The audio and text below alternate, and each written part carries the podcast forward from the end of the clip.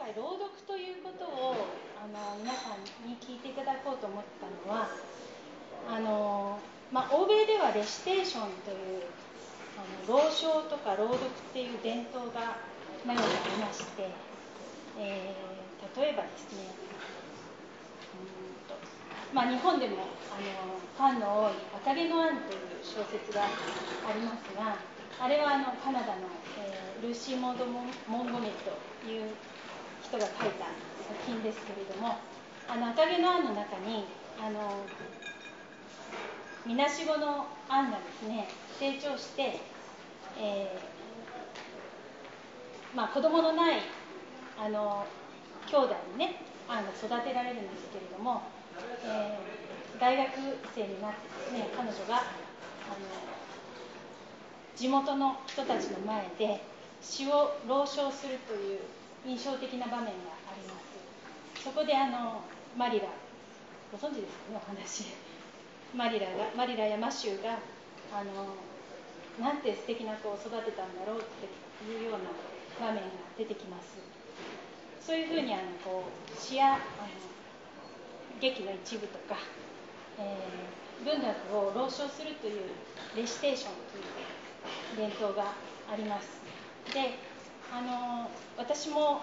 ちょっとミュンヘンに住んでたことがありましてミュンヘンに住んでた時にあの大江健三郎さんの、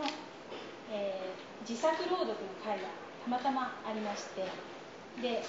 割と街の中でそういう何て言うんでしょう頻繁に著者の朗読とか詩人の朗読が開かれております。で割と皆さん気軽にこう足を運ぶという感じです。で大江さんはもちろん日本語で自分の作品を朗読するわけですからあのドイツの方がどういう感じでいらっしゃるのかなって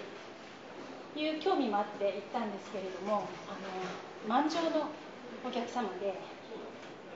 えー、全くわからない日本語をあの皆さんすごく耳をこうつば立てて聞いてらしてあのまあ大江さんってあれなんですよね、えーと四国のご出身ですから非常にこうとつとつとあのお読みになるのでそれまたすごく良かったんですけれどあの隣にドイツ語のあの役者さんの方がいらして大江さんが日本語を読むとドイツ語でその役者さんの方がドイツ語で読むというようなのをこう交互にやっておりましたけれどもあのやっぱり、ね、こう周りの方たちは大江さんも良かったってよく意味わからないけれどなんかあのそのこもっていくっていうふうにおっしゃってたのが印象的であの日本でもやっぱりそのレシテーションの伝統が復活するといいなというふうに思って